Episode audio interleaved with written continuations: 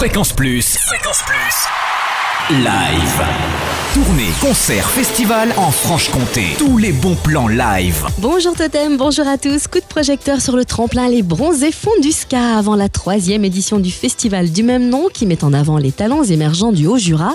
Un tremplin est organisé demain à Bois d'Amont, Salpoli pour dénicher la perle rare qui ouvrira le festival en décembre prochain.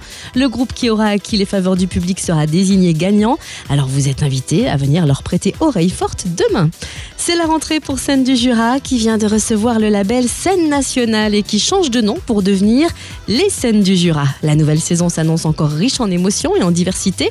Parmi les premiers concerts événements, Stéphane Echer le 8 octobre à la Commanderie Adol et Oxmo Puccino le 26 octobre également à la Commanderie. Les Scènes du Jura proposent aussi des ciné-concerts, du théâtre, soirées cabaret gastronomique, cirque, danse, soirées lecture vidéo.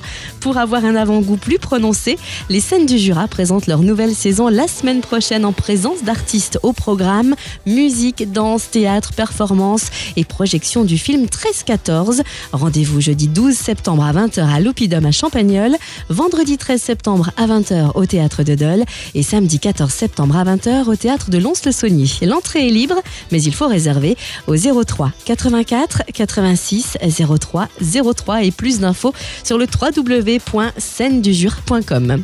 C'est bientôt la rentrée aussi pour la Rodia à Besançon avec un des grands noms des musiques du monde, Ray Lama et son VSNP Quintet qui mélange les finesses harmoniques des musiques occidentales aux saveurs fortement épicées du continent africain. À déguster vendredi 13 septembre dès 22h.